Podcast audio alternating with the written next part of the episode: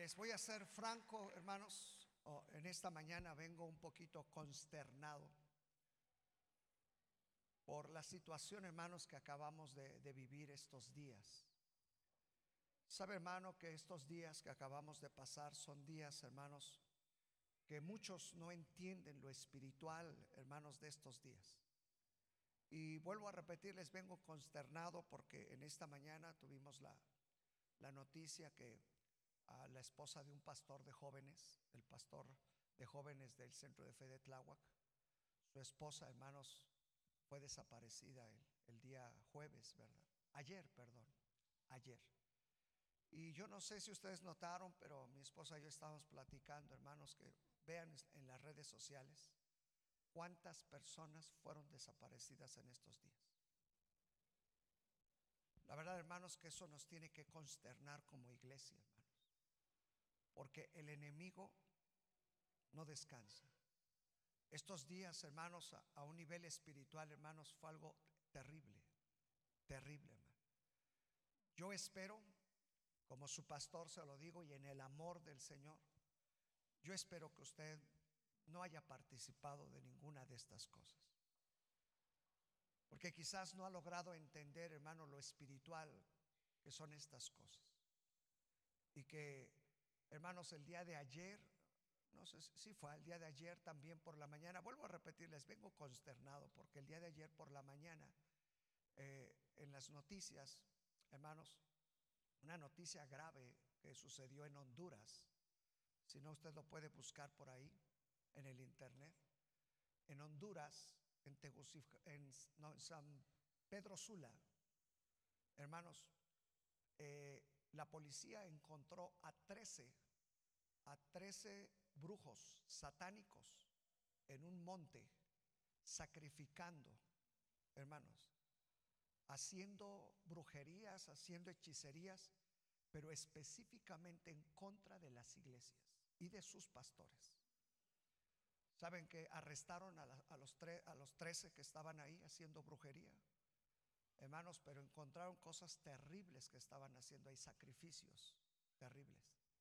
Y encontraron un, un, una hoja donde explícitamente decía, estamos ayunando y orando y haciendo esto porque queremos que la iglesia aquí en San Pedro Sula, y dieron la lista de esas iglesias y los nombres de los pastores, porque queremos que sean destruidos. Hermanos, estamos viviendo en tiempos realmente peligrosos espiritualmente. Espiritualmente esto es algo, hermano, peligroso, hermano.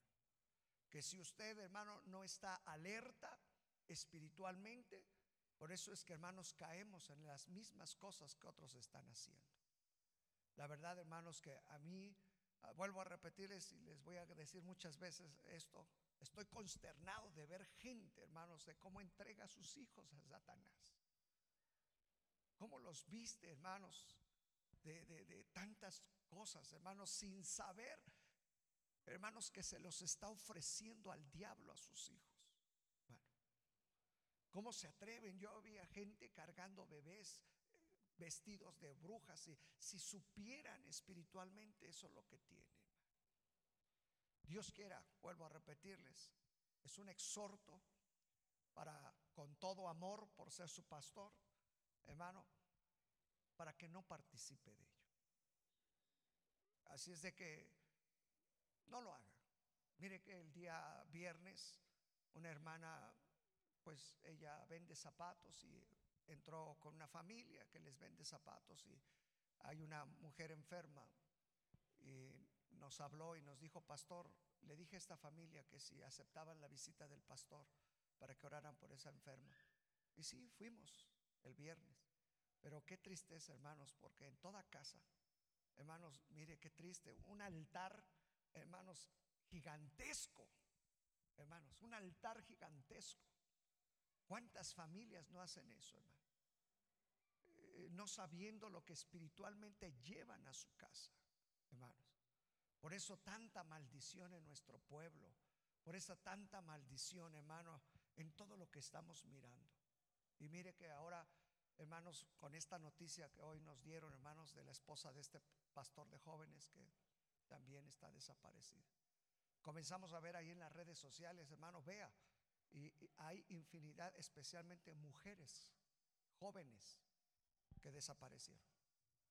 ¿Y usted sabe para qué? ¿Usted sabe por qué? Ya no quiero decírselos, hermano.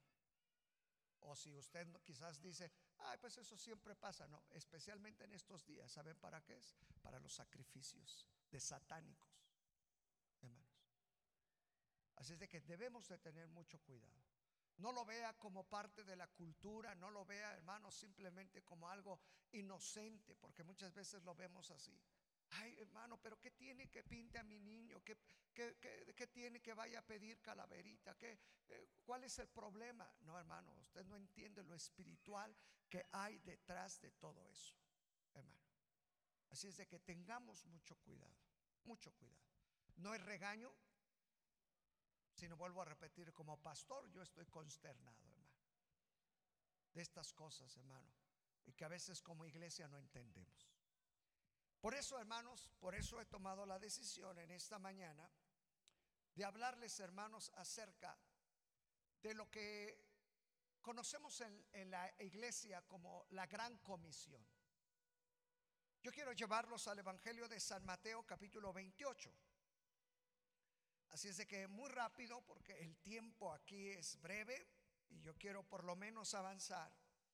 Y capítulo 28 del versículo 16 al versículo 20. Se los leo muy rápidamente, lo que ustedes lo van encontrando. Evangelio de San Mateo, capítulo 28, del versículo 16 al versículo 20. Dice la Sagrada Escritura, pero los once discípulos se fueron a Galilea, al monte donde Jesús les había ordenado. Y cuando le vieron y le adoraron, pero algunos dudaban. Y Jesús se acercó y les habló diciendo, Toda potestad me es dada en el cielo y en la tierra. Por tanto, id y haced discípulos a todas las naciones, bautizándolos en el nombre del Padre, del Hijo y del Espíritu Santo, enseñándoles que guarden todas las cosas que os he mandado. He aquí yo estoy con vosotros todos los días hasta el fin del mundo. Déjeme platicarle rápidamente para que usted entienda cómo nace la gran comisión. ¿Cómo nace esto que nosotros llamamos, hermanos, la gran comisión que el Señor Jesús dejó para sus discípulos y para la iglesia? Mire que el Señor Jesús, después de que Él ha resucitado, antes de ir al Padre, hermano, dice que estaba con sus discípulos y se acercó con ellos hermano. Y dice que después que ellos le adoraron, hermanos, aunque algunos dicen que dudaban, se acercó a ellos. Y lo primero que el Señor les dice es, toda potestad me es dada en el cielo y en la tierra. ¿Sabe, hermano? Muy importante esto que el Señor Jesús les dijo. Ah, déjeme decirle, hermano, yo no sé si en algún momento usted ha viajado a algún otro lugar, a su pueblo de origen, a su estado de origen, y quizás deja encargado algo a alguien. al vecino le dice, oye, ahí te encargo la casa, échale un ojito. Si tiene eh, plantas o si tiene gato el perro, oye, no seas malito, ahí te encargo, ¿no? Ahí échales agüita. Ay, por favor, ponle una comidita al perrito, al gatito y les encomienda a usted algo, porque usted va a partir. Hagan de cuenta que el Señor Jesús, antes de partir al cielo, les deja un gran mandato, les deja una gran comisión a la iglesia. Que vuelvo a repetirles, la importancia de entender la gran comisión, hermano, es porque hoy en día la iglesia se está centrando en sí misma. Oiga esto que le voy a decir. La iglesia no le gusta salir para predicar el Evangelio. Nos gusta que nos prediquen. Mire, tan solo póngase a pensar por un momento, hermano. El hecho de que usted esté aquí, ¿sabe, hermano, cuánta gente le costó evangelizarla? ¿Usted cree que usted cuando le hablaron de la palabra del Señor inmediatamente vino a la iglesia y se acabó? No, no hermano.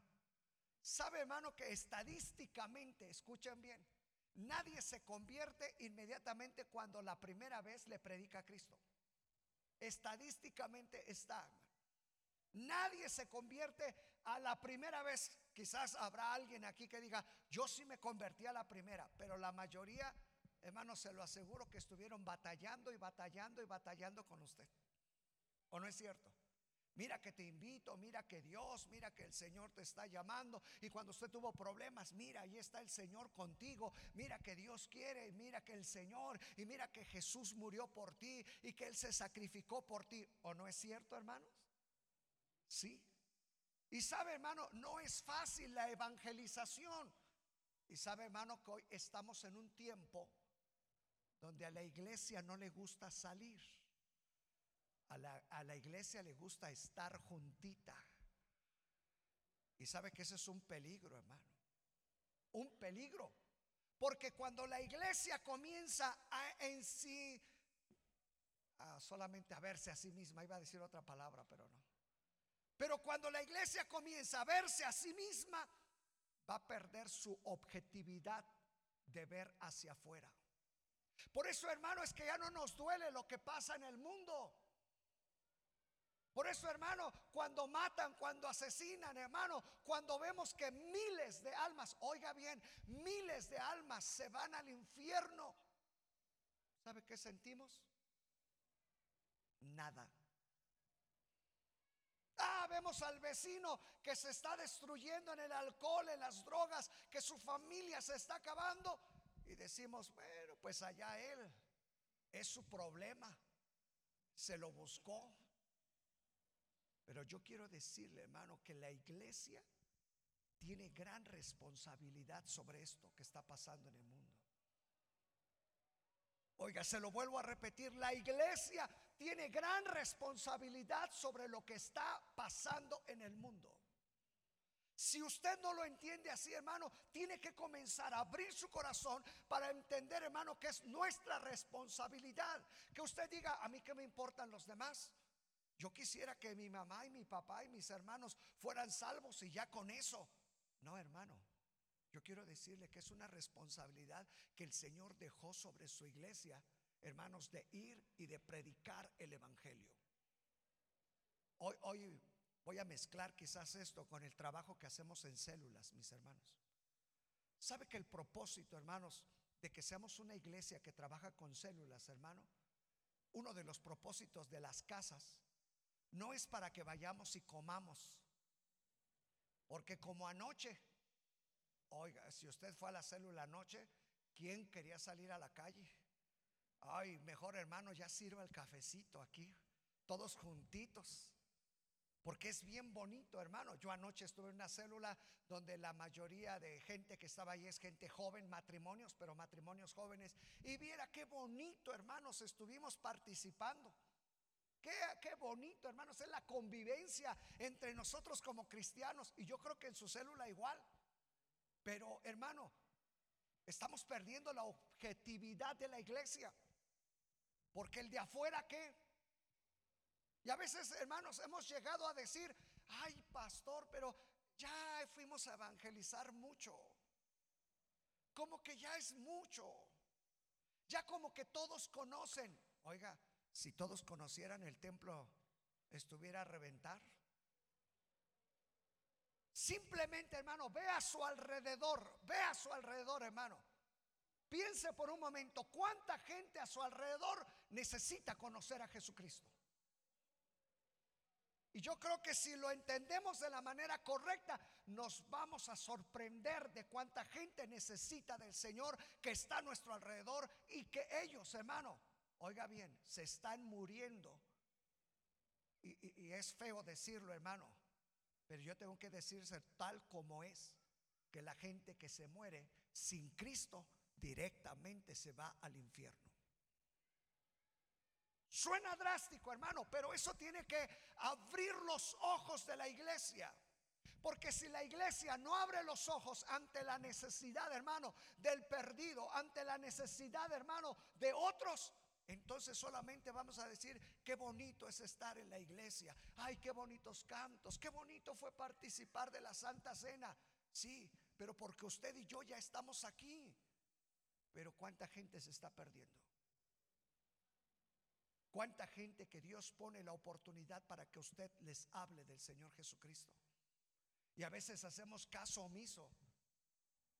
Mire que el viernes que estuvimos con esta mujer, lo primero, lo primero que hicimos fue, cree en el Señor Jesucristo. Acepta a Jesucristo. Él murió por ti. Hermano, porque eso tiene que ser algo que nosotros debe de fluir día con día, hermano. Que la oportunidad que Dios nos dé, hermano, sea de hablar de la palabra del Señor. Ahora, hermano, mire que la iglesia no ha aprendido a evangelizar.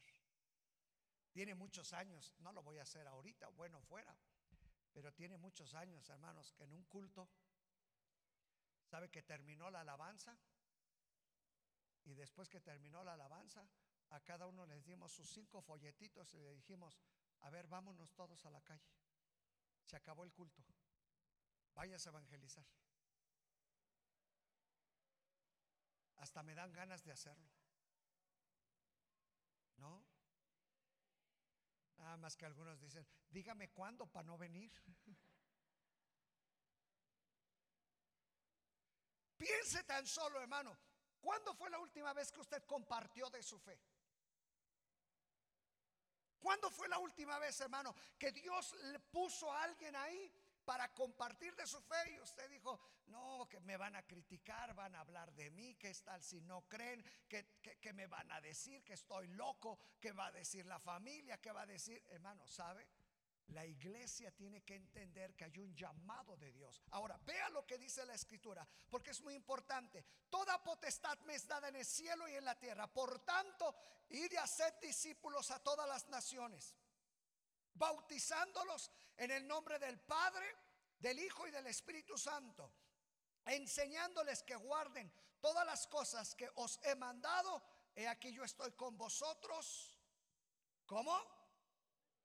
Todos los días hasta el fin del mundo. Ahora, lo primero que tengo que enseñarle respecto de la gran comisión, hermano, es que quizás usted lea la Biblia y nunca va a encontrar la palabra gran comisión. Pero nosotros, hermanos, hemos determinado que lo que Jesús hizo cuando les dio, hermano, e, e, esta comisión a sus discípulos, porque hubo otras ocasiones que el Señor comisionó a sus discípulos. Yo no sé si usted recuerda la primera vez cuando Él formó su equipo de doce, tomó a doce discípulos y dice que los envió de dos en dos. ¿Sí se acuerdan? Y dice que les dio autoridad. No sé si ustedes recuerdan. ¿Alguno de ustedes recordará qué clase de autoridad el Señor les dio?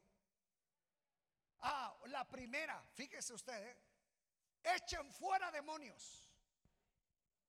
¿Qué más les dijo? Ah, mire usted, hermano, qué bonito esto. No solamente les dijo, echen fuera los demonios, sino les dijo, sanen los enfermos. Oiga, Ahorita vamos a ver el por qué el Señor primero, antes que nada, les dice, toda autoridad me es dada, porque después Él delega toda esa autoridad a la iglesia, hermano.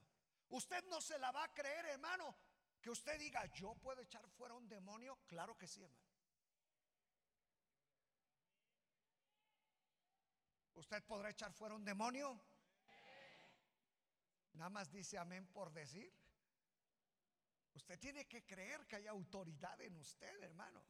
Oye, y sobre los enfermos impondremos las manos. ¿Cuándo fue la última vez que oró por un enfermo? Ay, no, pastor, yo no, yo, ¿cómo voy a orar por unos? Eh, por eso le pido que usted venga. ¿Sabe qué le dije a mi esposa? Vamos la primera vez a orar por esta mujer, pero voy a hablar con la hermana y le voy a decir, su trabajo ya lo tiene. Porque a veces, hermanos, no creemos que nosotros podamos hacerlo. Pero escuche bien, cuando el Señor da esa autoridad, les dice, sanen enfermos. ¿Qué más les dijo? ¿Lo han leído? oiga, el Señor les dice, resuciten muertos. Esa sí ya no se la creyeron. Bueno, déjeme decirle, después de eso, hermanos, la primera vez mandó a sus doce discípulos, pero después dice la escritura que hizo un equipo de 70. No sé si han leído. Y también los mandó de dos en dos. Mire que esto es bíblico, que no vaya solo. Siempre es importante ir acompañado de alguien. Y el Señor los mandó de dos en dos. Y sabe, Dice la escritura, hermano, que cuando los 70 regresaron y bien contentos, y esos discípulos bien contentos regresaron, Señor, en tu nombre echamos fuera los demonios. Y, y, vimos levantar paralíticos y ciegos abrieron los ojos y se levantaron los muertos. Fíjese. ¿Y saben qué les dijo el Señor? Yo veía a Satanás caer como un rayo del cielo a la tierra. Pero el Señor les dijo, eh, eh, no se gocen por eso. Gócense porque su nombre está escrito en el libro de la vida. Dios nos ha dado esa autoridad para la predicación, hermano. Por eso dice la escritura, el apóstol Pablo escribiendo, hermano, a la iglesia, dice, no importa, porque inclusive el Señor Jesús lo dijo primero, cuando los manden a llamar ahí con magistrados o con quien sea, con gente de autoridad, no se preocupen qué van a decir, porque el Espíritu Santo les va a poner las palabras para decir lo que Él quiere. Y sabe, hermano, yo sé que muchos de ustedes tienen ese tipo de testimonio.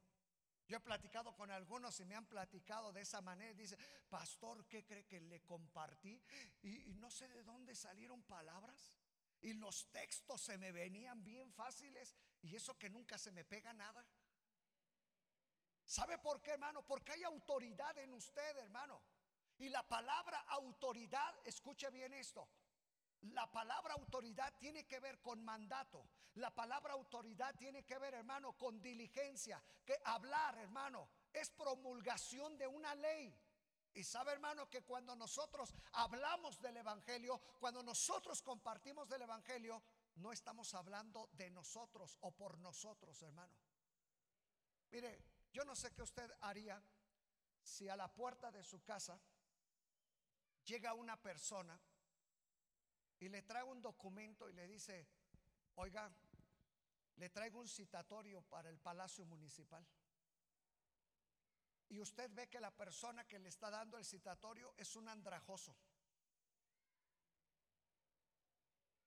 ¿Sabe? Lo primero que usted diría, ¿un andrajoso me trae un citatorio? Yo lo primero que le preguntaría es, ¿y quién es usted? ¿Y quién lo mandó?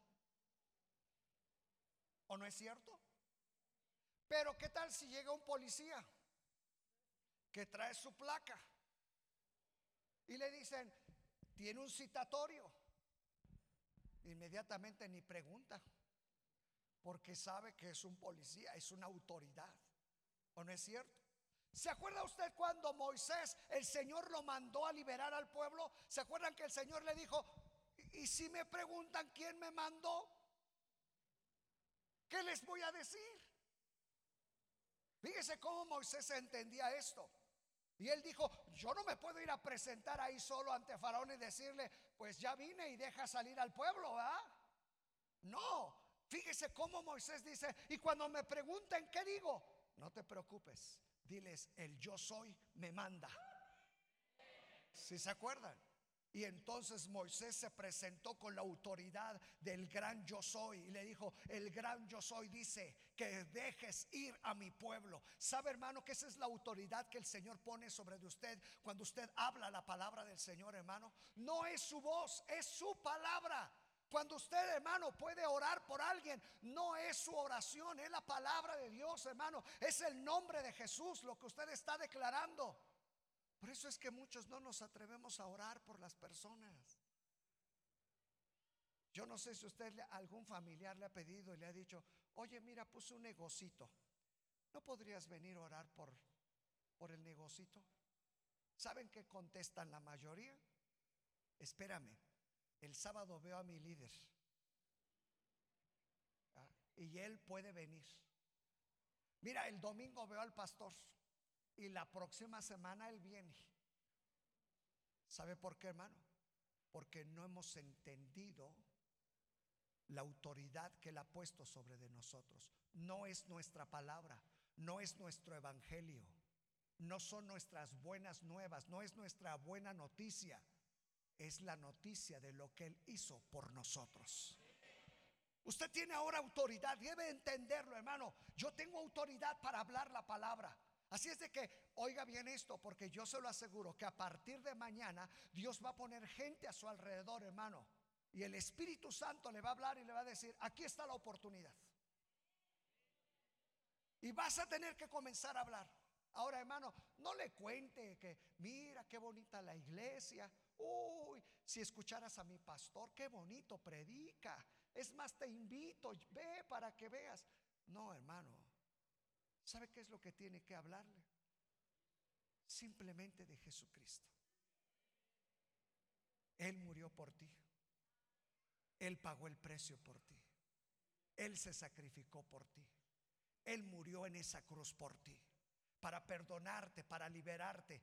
Oiga bien, hermano, porque ahorita lo vamos a ver. Jesús dijo, toda autoridad me es dada. Y él delegó la autoridad. Y él dijo, id. El Señor le dice, vayan. Y el término id es un mandato, no es si queremos. Por eso la gran comisión, hermano, no es simplemente, hermano, una invitación, no, hermano. El término id significa mandato, sal, ve, tienes que hacerlo. Y usted y yo tenemos que aprender, hermano, a compartir de la palabra, porque el mandato es vayan. Si usted recuerda cuando el Señor, antes de irse y después, hermano, cuando iba a enviar el consolador, el Espíritu Santo sobre ellos, les dijo, y van a ir y sobre toda Judea, Jerusalén y Samaria y hasta lo último de la tierra. Fíjese, hasta lo último de la tierra. Mire, yo quiero decirle que en esta casa, en tres años más, vamos a tener unos misioneros que se van a ir a España a predicar la palabra. ¿No está su esposo, hermano? Por lo menos usted, para que me crean aquí los hermanos. Véngase, hermana. No está su esposo de la hermana, pero su esposo de la hermana, él ha sido misionero en África. Su esposo de la hermana. Eh, eh, ellos se casaron, ahora ya tienen sus hijos. Y el Señor los está volviendo a mandar, hermano. Y el hermano habló conmigo y me dijo, hermano, tres años quiero prepararme con mi familia porque queremos irnos a España. Dios nos está enviando a España. Yo digo, están locos. ¿O no es cierto? ¿Quién deja todo? Todo por ir a predicar la palabra. Sabe que no está su esposo de la hermana, pero su esposo de la hermana conoce mucho, hermano, de cómo está el mundo, especialmente en el otro lado, hermano. Del otro lado, en Europa, hacia África, hacia Asia. ¿Saben cuántos millones de personas todavía en aquella parte del mundo nunca han escuchado del Evangelio? Y nosotros, hermanos, no queremos hablar al que Dios pone en el camión. Y nosotros no queremos hablar a nuestra familia. Así es de que en tres años los vamos a enviar. a decir, ya váyanse mis hermanos. Hay que Dios los bendiga. Y que Dios los guarde. Amén, hermano. Pero el Señor dice, vamos. Oiga, yo, yo la verdad no entiendo, bueno, pero eso es de Dios. Imagínese Dios levantar a alguien que dice, yo me tengo que ir a otra parte del mundo a predicar la palabra. Ahora, eh, ya que salió esto, hermano, quiero invitarlos. ¿Habrá alguien que nos pueda acompañar el próximo sábado al hospital? Mire, la pastora hace comida y llevamos como 200 comidas, más o menos, ¿verdad? Ah, como 100 comidas para las personas que están ahí. Y después todo el grupo de evangelismo que tenemos aquí en la iglesia, hermano, les predica la palabra. Y mira, hermano, con cuánta necesidad, porque Ahí es donde se ve la necesidad, hermano. Ahí. Gente que tiene días ahí esperando recibir resultados de alguien que está ahí postrado en una cama. El próximo sábado, hermanos, eh, vamos a estar ahí en el hospital, en el hospital Maximiliano Ruiz, que es comúnmente el que conocemos como el de las vías. ¿Algunos de ustedes pudieran ir? A las 4 de la tarde ahí los esperamos. Ahí usted va a ver una carpita con los hermanos, con esta hermana que acaba de pasar, con su esposo. Eh, eh, ellos son parte de los líderes de evangelismo que tenemos aquí. Sabe, hermano, hay muchos de ustedes que tienen ese llamado para el evangelismo también. Hay muchos de ustedes que dicen, ay pastor, yo ya quiero hacer otra cosa, yo por lo menos quiero salir a la calle, quiero dar un folleto, yo quiero hacer algo. Hermano, si el Señor le está llamando, hermano, hágalo. No se quede aquí. Porque es bien bonito, hermano, venir, recibir. Qué bonito, hermano, es cantar al Señor, danzarle. Hermano, qué bonito es estar en las cuatro paredes. Porque aquí no hace frío. Mire, ya hasta me tuve que quitar la cobija. Pero ¿qué tal allá afuera, hermano? Oh, yo, recuerdo, hermano, de jovencito con mi esposa. Mire, ya nos ve grandecillos, pero cuando éramos jovencitos, aquí está mi esposa. Mire, yo agarraba mi guitarra y ella cantaba. Y nos subíamos desde el metro Tacuba hasta Tasqueña y de Tasqueña a Tacuba y de Tacuba a Tasqueña y de Tasqueña a Tacuba, cantando y predicando la palabra. Tuvimos varios grupos de evangelismo, hermano. El, grupo de evangelismo más peligroso lo tuvimos en la Merced. Porque ahí sí, hermano, le andan golpeando. Sin embargo, semana a semana, ahí estábamos. Pasamos por el Hospital General también, por la Alameda también pasamos. Y todo el domingo, hermano, salíamos a predicar la palabra. Hoy estamos aquí, hermano, porque ya estuvimos allá. Y usted va a ver, hermano, que es una experiencia, hermanos, preciosa. ¿Por qué? Porque va a poner el Señor pasión por las almas. Va a poner carga cuando usted ve al enfermo, cuando usted ve al necesitado. Cuando ve a esa gente como estos días, hermano, que saca a sus niños, que andan en familias, va a sentir, hermano, una carga por esas personas. Y va a decir, Señor, si tú ya me salvaste, si yo ya era antes pecador y ahora soy libre, ahora yo quiero también compartir. Por eso el Señor dijo, id, oiga bien, y no solamente vayan, sino dice, hagan discípulos. Oiga bien, hermano, usted no puede salir si primero no es discípulo. Escúchalo otra vez. Usted no puede ir si primero no es un discípulo. ¿Sabe por qué, hermano? Porque usted tiene que aprender a ser discípulo de Jesús, no de la iglesia, no del pastor, no de la eh, comunidad, no, no, del Señor, porque usted va a ir a predicar su evangelio, va a hablar en su nombre, hermano. Y eso no va a depender porque muchos dicen, yo voy, pero cuando ven que están solitos dicen, ay no, solo para qué esos hermanos y no van y flojos y nada más me mandan a mí. ¿Sabes por qué, hermano? Porque no son discípulos. El discípulo, acuérdese que el Señor los retó. Y hubo un momento en que con sus discípulos el Señor se volteó y estaban los doce y les dijeron, y les dijo el Señor, ¿quieren irse también ustedes? Si quieren, váyanse. Pero se acuerda que Pedro se levantó y dijo, ¿a dónde vamos si solamente tú tienes palabras de vida eterna?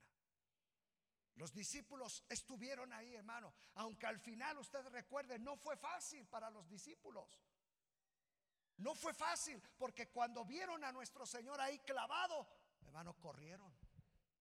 Yo quiero decirle que hablar de la palabra no es fácil, hermano, porque su familia se le va a voltear. E, el vecino le va a comenzar a decir hermano sol y hermano luna y qué más le dicen y salta para atrás y, voltea bandera y cómo más les dicen el aleluya hermano sol hermana luna. Aleluya. Cuando te digan aleluya tú nada más responde gloria a Dios Oye, espero que ustedes ya no les cause problema que les digan aleluyas. Salta para atrás. Voltea banderas. Pastorcito. Ah, porque algunos ¿Y cuánto te pagan? por andar ahí metido y tú todavía les dices, no, no me pagan, yo doy. ¿No les ha pasado? Claro, hermano. Pero eso, hermano, es lo que el apóstol Pablo dijo. No me avergüenzo del Evangelio porque es poder de Dios, hermano. Sí, hermano. No me avergüenzo. No me avergüenzo del Evangelio. Y usted no se tiene que avergonzar del Evangelio, hermano. Por tanto, id y haced discípulos a todas las naciones. Dios quiere, hermano. Oiga, le voy a platicar algo que Dios está comenzando a hacer en esta iglesia. ¿Saben, hermanos? Dios está levantando jovencitos. Ay, hermano, usted hubiera podido estar en la última vigilia que tuvimos. Yo estaba compartiendo la palabra y les dije, ¿alguien puede explicar esto? Y se levantó un niño como de 10 años, hermano. Y dio una explicación tan exacta de la Biblia. Oiga, un niño de 10 años, una explicación tan exacta que yo dije, Dios mío, si estos niños crecen aquí, esos son los que van a cambiar este mundo. Dios está levantando jóvenes en este lugar. Y yo creo que pronto vamos a escuchar de jóvenes que digan, yo quiero servir a Dios. Y yo quiero también ir a otros lugares. Hermano, y quizás no tengas la necesidad de ir hasta Europa, pero sí puedes ir a Uruapan.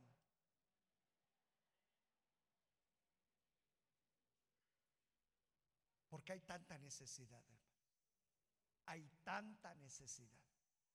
Por eso el Señor dijo, vayan y hagan discípulos. Y luego, no solamente discípulos, hermano, sino bautícenlos en el nombre del Padre, del Hijo y del Espíritu Santo. Sabe, hermano, que el bautismo es señal que alguien ya se convirtió en un discípulo.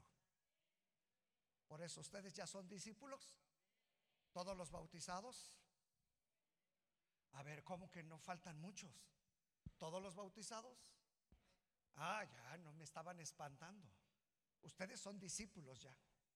Y ustedes tienen que ir a ser otros discípulos. Porque sabe, hermano, ¿quién hace discípulos? Los discípulos.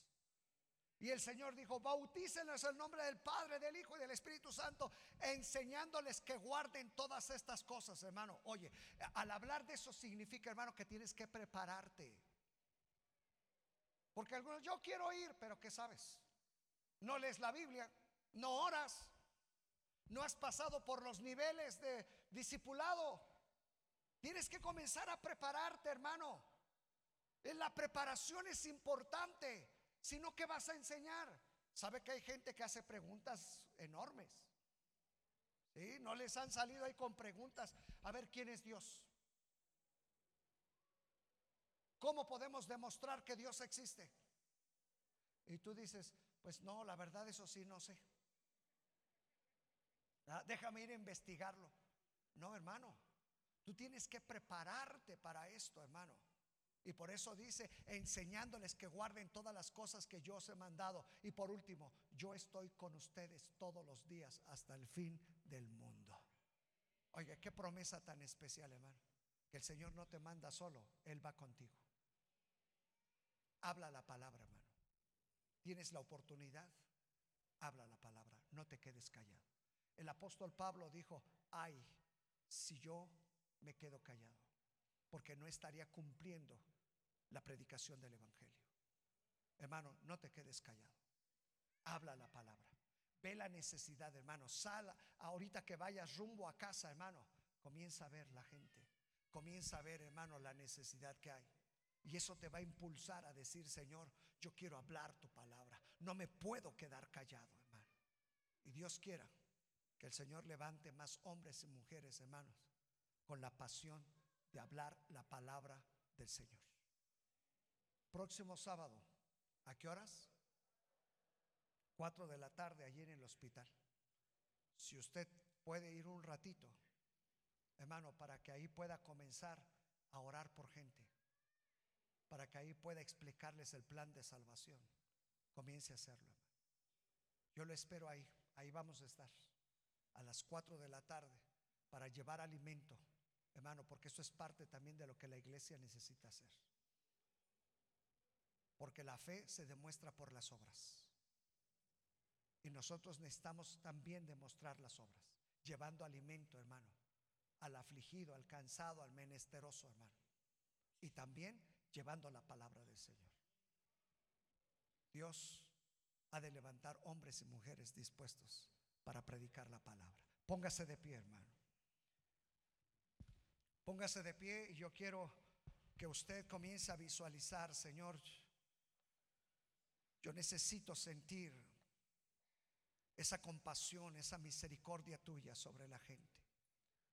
¿Cuántas personas, hermano, alrededor de nosotros que se están perdiendo? Como vuelvo a repetir, no sé qué sentiste estos días, hermano. No sé qué, es, qué sientes al escuchar cómo está nuestra nación. No sé, hermano, si te has acostumbrado a escuchar lo mataron. Lo asesinaron, la violencia. Lo asaltaron. Se está destruyendo su hogar, su familia, su matrimonio. Sus hijos están en el alcohol, en las drogas. Hermano, que no se nos haga común. La iglesia, hermano, no puede sentir esto como algo común que está sucediendo, hermano, sino como una necesidad apremiante de hablar la palabra del Señor. No te quedes callado, mi hermano, mi hermana. El Señor va a comenzar a poner alrededor de ti gente para que tú puedas abrir tus labios. Y yo quiero orar por ti. Padre, yo te doy gracias por tu iglesia. Te doy gracias por la vida de cada uno de tus discípulos. Porque no son discípulos de esta iglesia, no son discípulos del pastor, no son discípulos de una organización. Son tus discípulos. Porque ellos quieren seguirte a ti, quieren seguir tu ejemplo, quieren seguir predicando tu palabra. Padre, yo te ruego en el nombre de Jesús. Yo te ruego en el nombre de Jesús. Señor, que tú estés poniendo palabra correcta en sus vidas, en sus labios. Que el día de mañana, hoy por la tarde, su familia, la gente alrededor, ellos tendrán la oportunidad de hablar tu palabra. No se quedarán callados. Porque como iglesia, Señor, no queremos quedarnos bajo estas cuatro paredes porque no nos has llamado para ello. Nos has llamado para salir. Pon esa pasión por las almas, por el necesitado, por el enfermo, por el, el que está, Señor, en una situación, Señor, que lo puede llevar al infierno, a la separación eterna tuya, Señor. Tu misericordia sea Hoy levanta tu iglesia, Padre. Levántanos como una iglesia, Señor, que mira hacia afuera. Que se muestra bajo la compasión y el amor tuyos. Señor, te necesitamos. Perdónanos. Perdónanos si nos hemos, Señor, hechos ensimismados en nosotros mismos si solamente hemos pensado en nosotros, perdónanos. Queremos ser una iglesia que sale, que atiende al mandato tuyo, que vayamos que prediquemos tu palabra. Padre, yo te doy gracias en el nombre de tu Hijo Jesucristo. Gracias, Señor.